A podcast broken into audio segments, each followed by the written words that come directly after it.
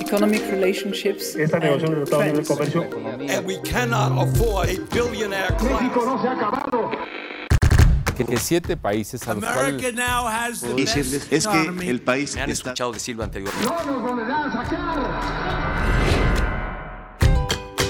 Decisiones con Susana Sáenz. Hola, yo soy Susana Sáenz y en este episodio de Decisiones platiqué con Fernando Lelo de la REA, cofundador del Fondo de Capital de Riesgo OVP, que maneja un portafolio de más de 200 millones de dólares en la región.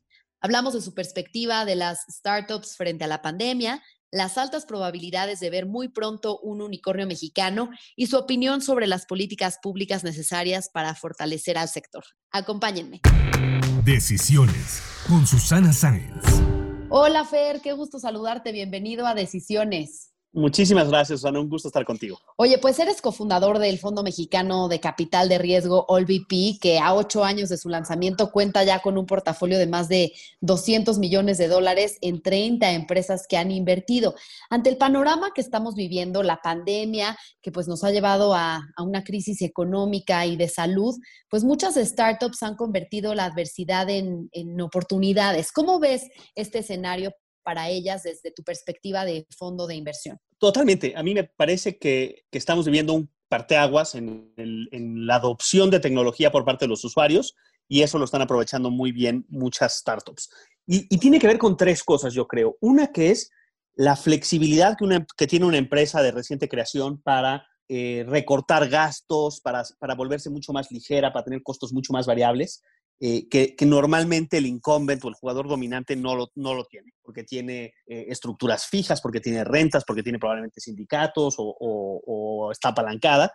Y esa agilidad de la, de la startup le da una, una ventaja competitiva. Y luego porque justo los consumidores están cambiando a usar más eh, servicios nuevos, servicios digitales, eh, y eso se está aprovechando muchísimo. Eh, simplemente cuando ves el porcentaje de gente que ha comprado eh, online en temas de e-commerce, pues adelantamos tres o cuatro años de la, de la tendencia simplemente a través de la pandemia. Entonces, yo soy súper optimista, por supuesto, reconociendo la dificultad de muchas empresas y que las propias startups la pasan mal y que es un contexto muy, muy difícil, Ujú. pero dentro de eso, muy, muy contento por lo que, porque las startups se van a acabar de consolidar, muchas de ellas. Oye, y dentro de esta consolidación, algo que le he preguntado en este podcast a los que se dedican al capital privado es si podríamos ver pronto un unicornio mexicano. Y de hecho me acuerdo que en tu Twitter alguna vez leí que, que se lo pedías a Santa Claus en Navidad. Ah, Yo creo que sí, yo creo que ya, ya están ahí los unicornios en- eh, esperando a ser evaluados eh, en más de mil millones de dólares, que es, que es básicamente la regla con la cual decimos que hay un o no un unicornio, y que es una medida un poquito artificial, porque lo que tú quieres es tener grandes empresas generando muchos empleos y cambiando muchas vidas a través de sus productos o servicios. Eso lo estamos logrando. Que, que alguien, que un externo reconozca un valor de más de mil millones de dólares en una empresa mexicana, yo creo que estamos muy cerca. Yo creo que, que, que ya podríamos contar cuáles son las empresas que se están perfilando para eso. Y lo que está padre también es que son muchas empresas que pueden ser mexicanas o que pueden ser mexicano-colombianas o que pueden ser en general de la región, donde México es un factor indispensable para su crecimiento y para su expansión, Eh, como fue el caso de Corner Shop, que, que, pues la podemos considerar tan mexicana o no como queramos, pero es esencial México dentro de, su, dentro de esa trayectoria de éxito que ha tenido. Oye, y me leíste la mente, justo te iba a preguntar si Corner Shop, esta aplicación para pedir el súper y ya con otros productos, también a domicilio, es una de las empresas que, que podría ser un unicornio. Bueno, ya es una de las compañías en las que ustedes han invertido. Sí, y, y sin duda lo es. O sea, solamente la evaluación que le dio ya Uber eh, en el momento que tomó esta, esta posición, pues la acerca mucho a ese, a, esa, a ese hito, a esa evaluación. Y, y hay que reconocer que ha seguido abriendo países, que ya estoy hoy en día en, en ocho países distintos y viene creciendo muchísimo. Y es solo cuestión de tiempo para que, para que vuelva a haber un, un como punto objetivo de valorización y va a estar muy, muy seguramente por arriba de los mil millones de dólares. Entonces, ese unicornio ya hay que irlo anotando en la, en la caja registradora. Agradecerle a Santa Claus. Ojalá, ojalá. Oye, y precisamente hablando de Corner Shop, pues entiendo que la venta a Uber sigue en espera de la resolución de la COFESE, que anteriormente pues hubo un veto a que se vendiera a Walmart. ¿Cómo han vivido este proceso y cuáles son las expectativas? Eh, a ver, ha sido un proceso súper interesante de mucho aprendizaje. Muy largo y bien, como bien dices, pues tuvo este eh, primer intento con Walmart en una estructura completamente distinta. Walmart era una adquisición al 100%, eh, participa eh, Walmart México, Walmex.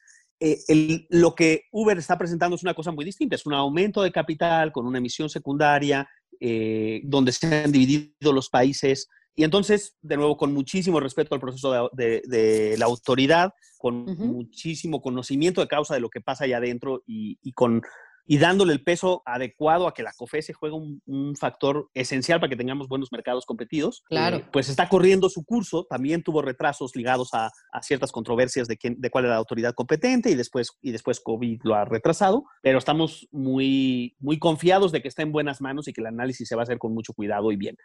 Eh, pero también es cierto que eh, el deal con Uber no solo es México y que el resto de los países ha seguido avanzando su proceso ya de integración. ¿Qué otras empresas ves en esta lista de unicornios en México? A ver, yo creo que, que, dos que han sido muy reconocidas, o tres que han tenido muy buena trayectoria y, que han hecho las cosas muy bien, es eh, Clip, de Adolfo Babatz, eh, que fue gran pionero en el mundo fintech, que tiene unos fondos eh, detrás muy, muy potentes. General Atlantic le da la capacidad para seguir creciendo y, yo le tengo muchísima admiración respecto a, lo que está haciendo Adolfo.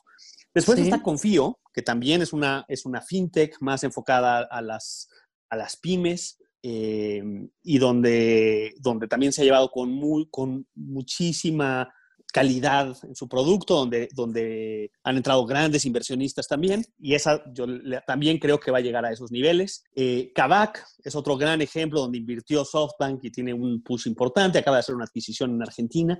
Entonces, de repente tienes ya este tipo de ejemplos pues, de empresas que están, que son muy relevantes en su sector. Y de nuevo, yo, yo no le doy mucho peso, a pesar a veces de mis tweets, eh, al hecho de que lleguen o no a ser unicornios, sino cómo impactan al ecosistema emprendedor para que se vuelva un, un círculo virtuoso, porque da grandes retornos a sus inversionistas, al mismo tiempo que tienen experiencias valiosísimas en la gente que trabajó ahí y que esa gente va a salir, si va a crear nuevas empresas y va a contratar nuevas personas. Y esos son como los, como los ciclos o los círculos virtuosos que se generan cuando tienes empresas con trayectorias tan exitosas como Corner Shop, como Kavak, como Clip.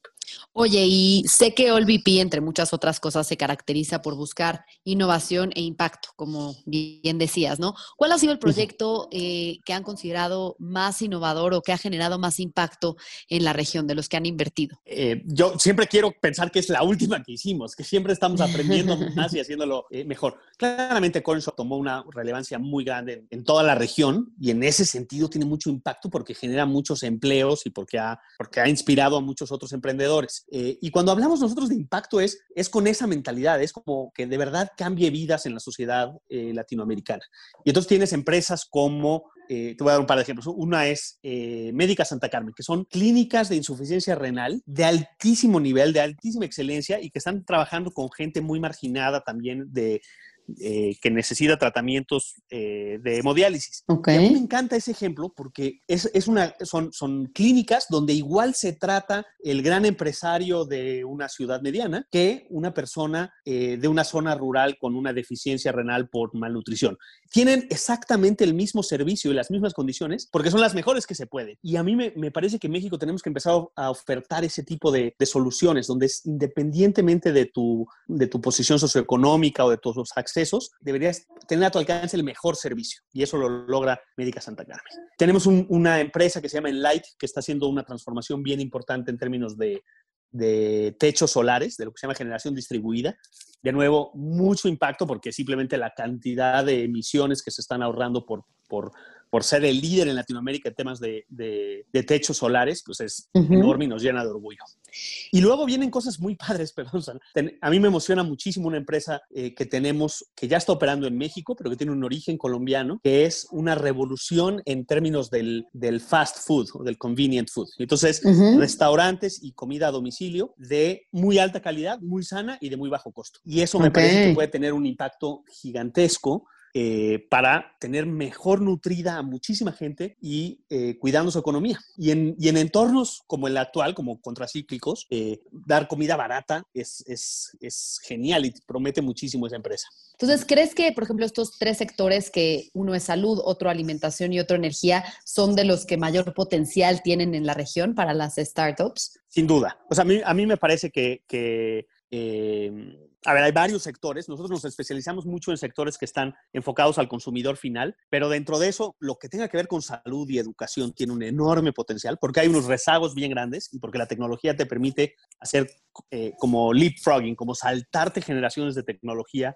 eh, para ofrecer algo que es muy nuevo y que se apalanca en pues, que la gente tiene telefonía celular, que la gente tiene acceso a Internet, etc. Lo mismo pasa con el sector financiero. Hay una revolución y por eso esta bonanza de fintechs, porque uh -huh. de repente puedes hacer cosas que no hacen los incumbents, que no hacen los bancos tradicionales a partir de, de esta base de, de digitalización.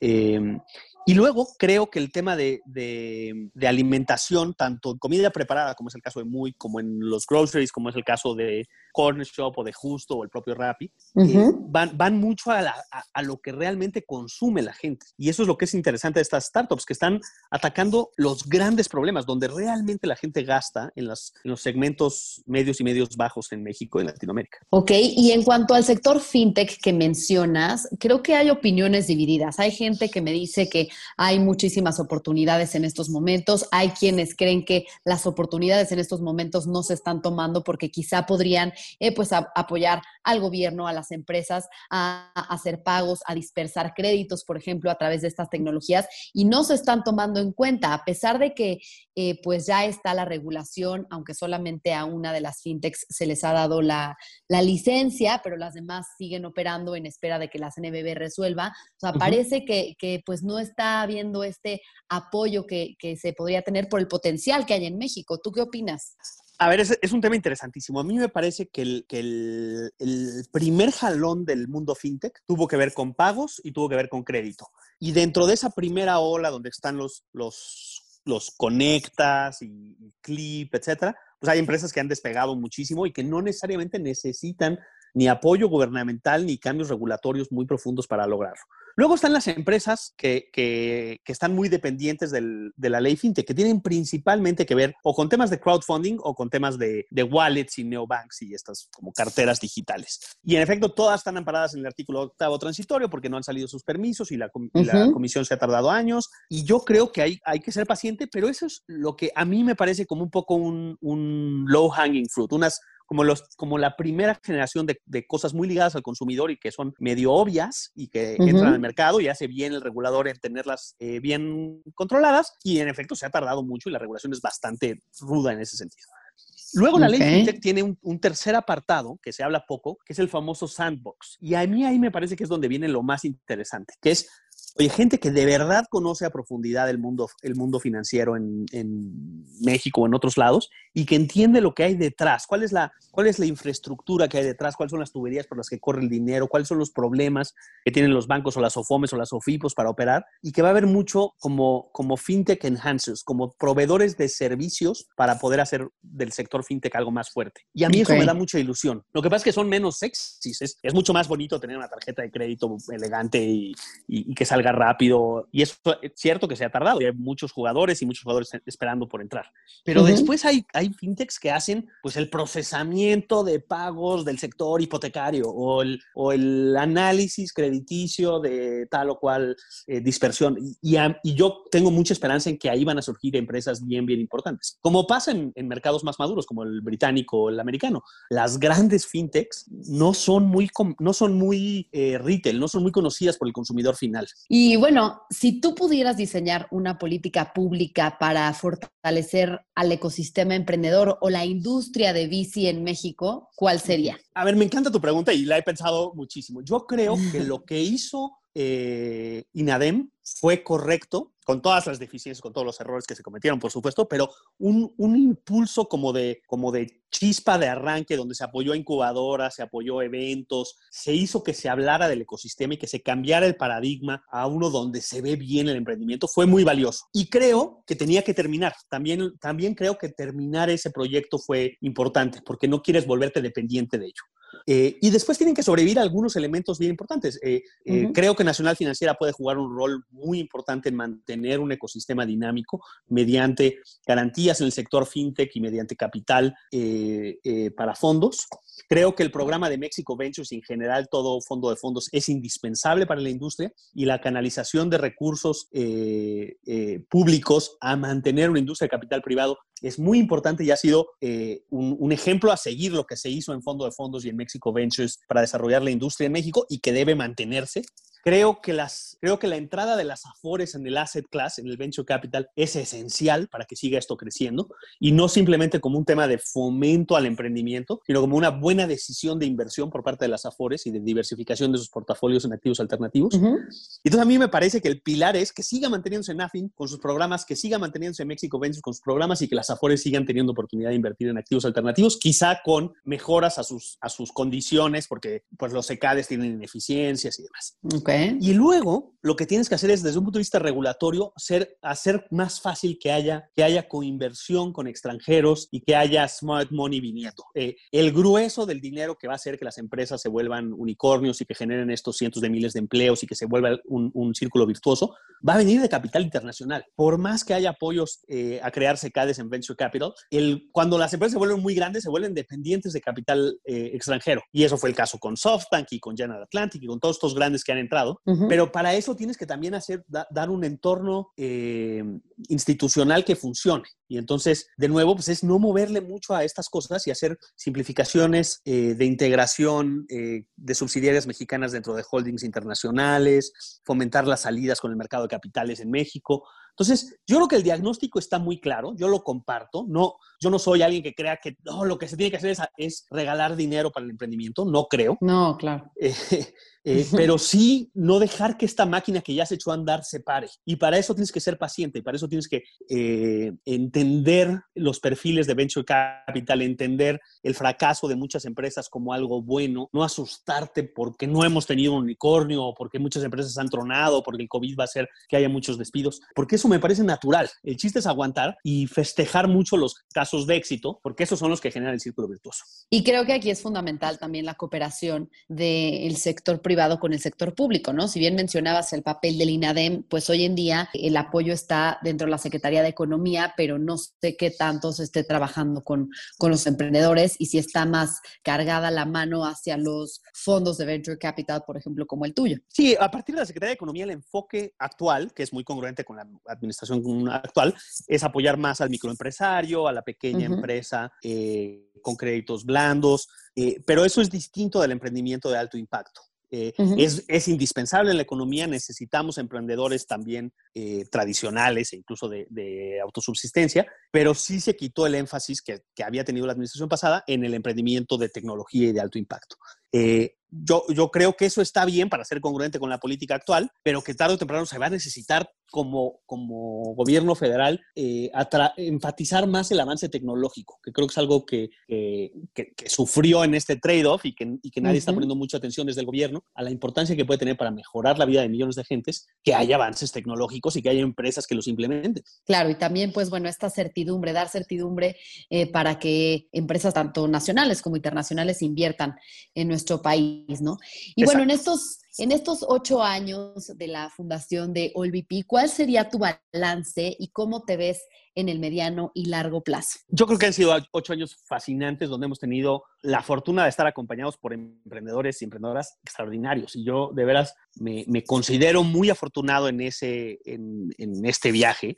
Eh, creo que vamos muy bien porque hemos ido eh, junto con muchos otros picando piedra para que se hable de este tema, para que los inversionistas in institucionales confíen en el asset class eh, y lo que vemos hoy contra lo que vemos hace ocho años en términos de, de, la madurez del ecosistema, de la facilidad de crecer una empresa, es un avance enorme del que OLVP es un, un contribuyente marginal porque son muchísimos los que trabajan y en particular los, los, los fundadores. Pero sí es, es, es, verdad que hemos tomado una posición de liderazgo y que, esa, y que conlleva una responsabilidad de seguir haciendo que esto crezca, no solo para OLVP, sino para todo el ecosistema. Y ahí el, el Venture Capital tiene esta, esta parte como de cooperación dentro de la competencia que es muy, muy sana. Compito uh -huh. con otros fondos, compito con mis colegas Venture Capitalists en, en México, pero también me conviene a mí que les vaya bien bien. Y entonces esto es muy padre porque sumamos mucho esfuerzo, tanto a través de la MEXCAP como en foros más, más eh, digamos, reducidos, el Petit Comité, donde todos queremos que nos vaya bien a todos. Y yo creo que, que viene la mejor época, creo que viene la época en donde consolidaremos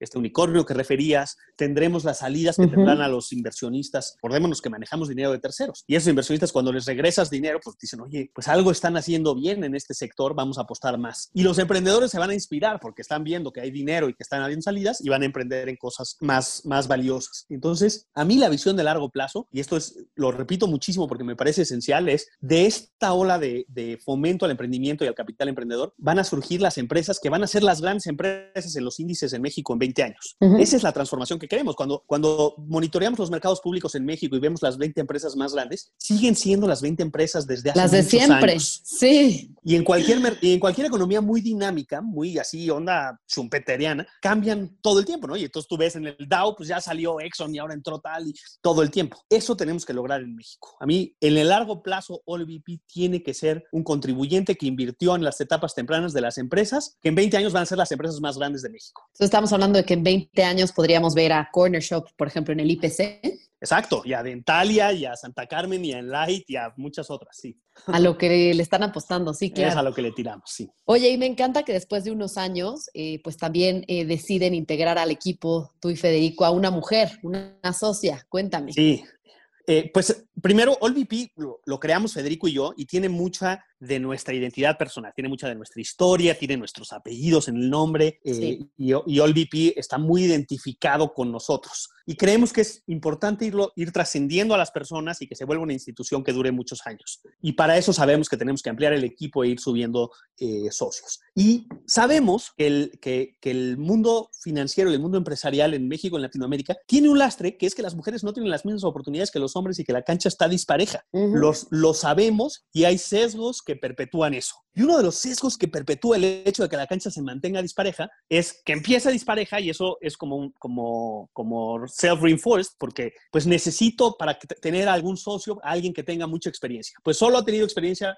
eh, los hombres, entonces solo le doy la oportunidad a hombres y nos mantenemos en eso. Y entonces Federico y yo sí tomamos la decisión consciente de decir, vamos a contratar, a, si vamos a tener un, un, un nuevo socio, va a ser una mujer, porque eso es congruente con nuestros valores, congruente con, la, con, con, liderar estos cambios y porque es la mejor decisión para efectos de, nuestras, de nuestra empresa y, y, y, dar los mejores retornos. Sumar a una mujer nos va a hacer mejores inversionistas. Históricamente, AllVP ha tenido siempre muchas mujeres o mayoría de mujeres en el equipo, uh -huh. pero eso no es, e, es incongruente tener siempre más mujeres y no tenerlas en los puestos más altos. Eh, claro. Y entonces hicimos ese esfuerzo y tuvimos la fortuna de, de, de llegar a un acuerdo con Antonia, que aporta mucho más que el tema de género. Antonia aporta primero una juventud y una frescura que, pues, con, con, los años que han pasado, Federico y yo hemos ido perdiendo.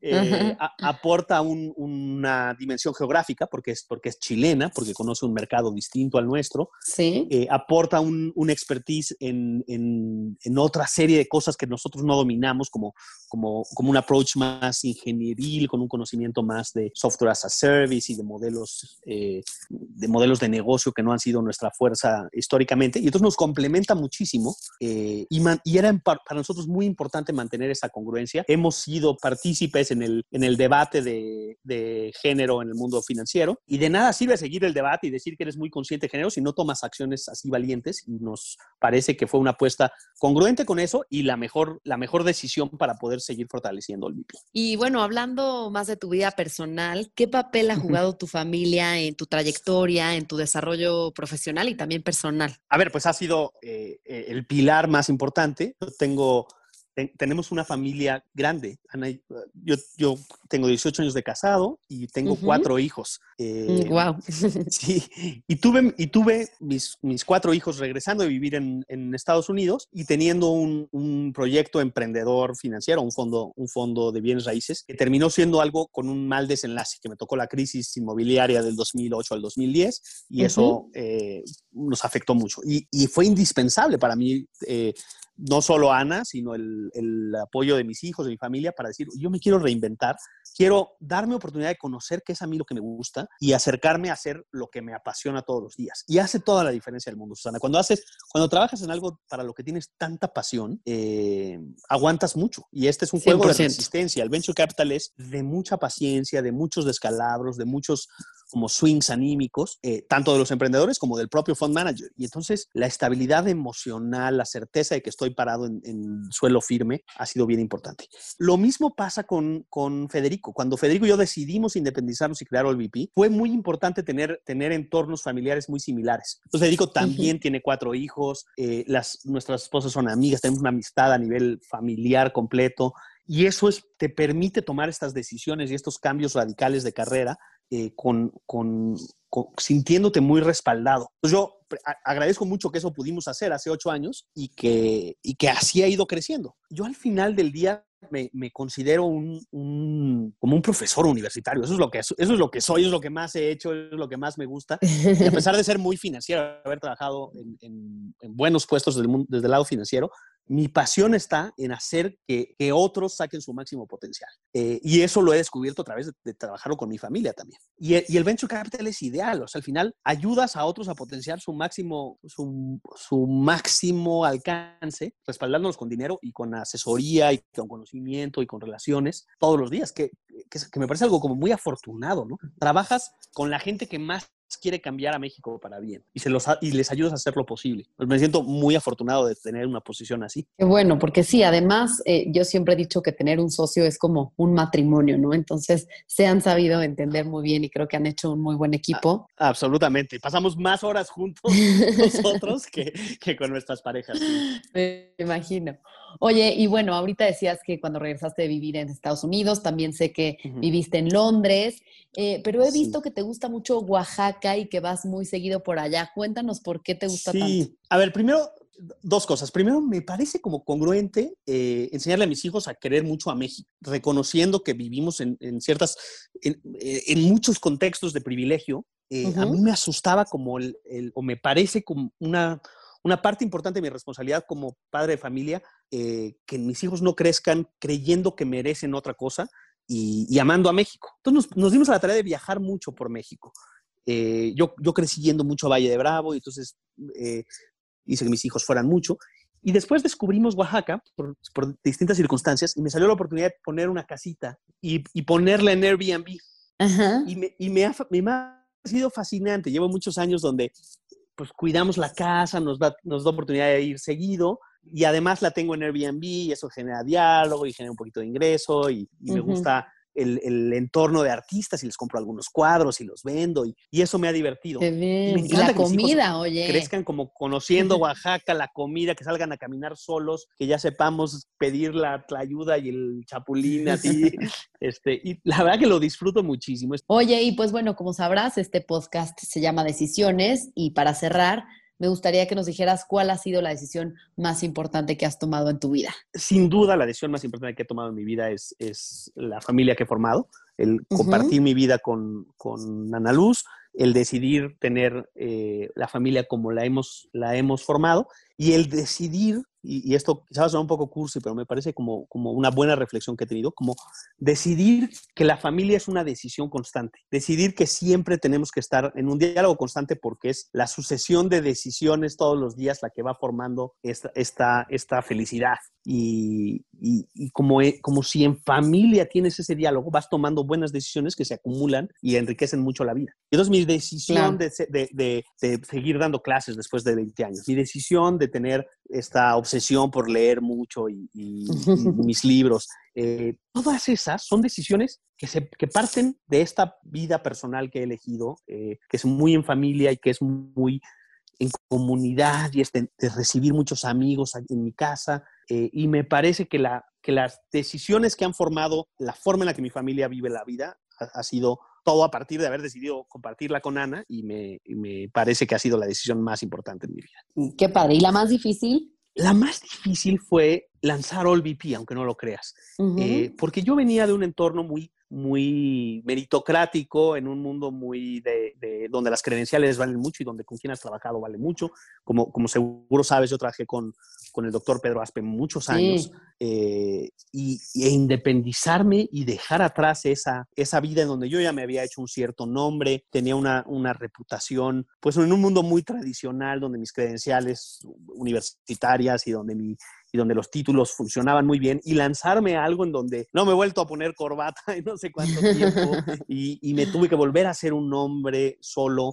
eh, fue una decisión que, que en retrospectiva también ha sido una decisión acertadísima, pero que no era nada obvio, no era nada obvio para mi perfil, eh, para la forma en la que tomaba decisiones, dejaba, quemaba muchos barcos al tomar la decisión de lanzarme a OLVP, eh, y lo hice con mucha convicción y junto con Federico, de que era algo de muy largo plazo, donde íbamos a ser muy pacientes y donde teníamos muy claro qué construir. Y eso fue importante porque no nos lanzamos al Venture Capital porque se puso de moda y siempre nos gustaron las startups y el, y el show de ser startupero, que, que, que soy crítico de eso, eh, sino en decir, México le va a hacer bien que haya inversión en innovación y en emprendimiento y queremos tener una carrera donde le hice bien a México. Y yo creo que fue una decisión a posteriori bien valiente, muy poco obvia y que nos ha salido bien. Ay, pues ojalá que en unos años podamos volver a tener esta conversación con muy buenas noticias de estos unicornios mexicanos que hayan sido exitosos y como dices, pues ayudar a México y a, a crecer a las empresas y a, y a los emprendedores. Me va a encantar y estoy seguro que en menos, en seis meses vamos a hablar del primer unicornio. Vas a ver. Ojalá, Este es- este es mi, mi bola de cristal te dice, en seis meses vamos a estar festejando el primero. Antes de cerrar, te voy a hacer unas preguntas de opción múltiple. De los libros que has leído, ¿cuál te gustó más? BC, An American History o How the World Thinks? DC and American History. Es buenísimo. ¿Protego o Umbral Capital? Uy. Eh, protego. ¿Correr o bici? Correr. ¿Stanford o LSE? Uy. eh, Stanford, la verdad. ¿Madrid o Barça? Madrid 100%. ¿Invertir en tecnología o industrias tradicionales? Tecnología. ¿Gin o mezcal? Mezcal. All the way. ¿Y restaurante en Oaxaca, criollo o los danzantes? criollo, criollo. Soy muy leal al criollo. Sí, es espectacular. Muy bien, pues muchísimas gracias, Fer, y quedamos pendiente de esa conversación muy pronto. Buenísimo, Sana. Te agradezco muchísimo a ti. De veras es una delicia platicar contigo. Si te gustó este podcast, recuerda suscribirte en Spotify, Apple Podcast o en mi canal de YouTube. Califícalo y comparte. También me puedes mandar tus comentarios o propuestas de a quién te gustaría que entrevistara en mis redes sociales. En Instagram y en Twitter me encuentras como arroba suscience y en Facebook diagonal suscience3. Nos escuchamos el próximo miércoles.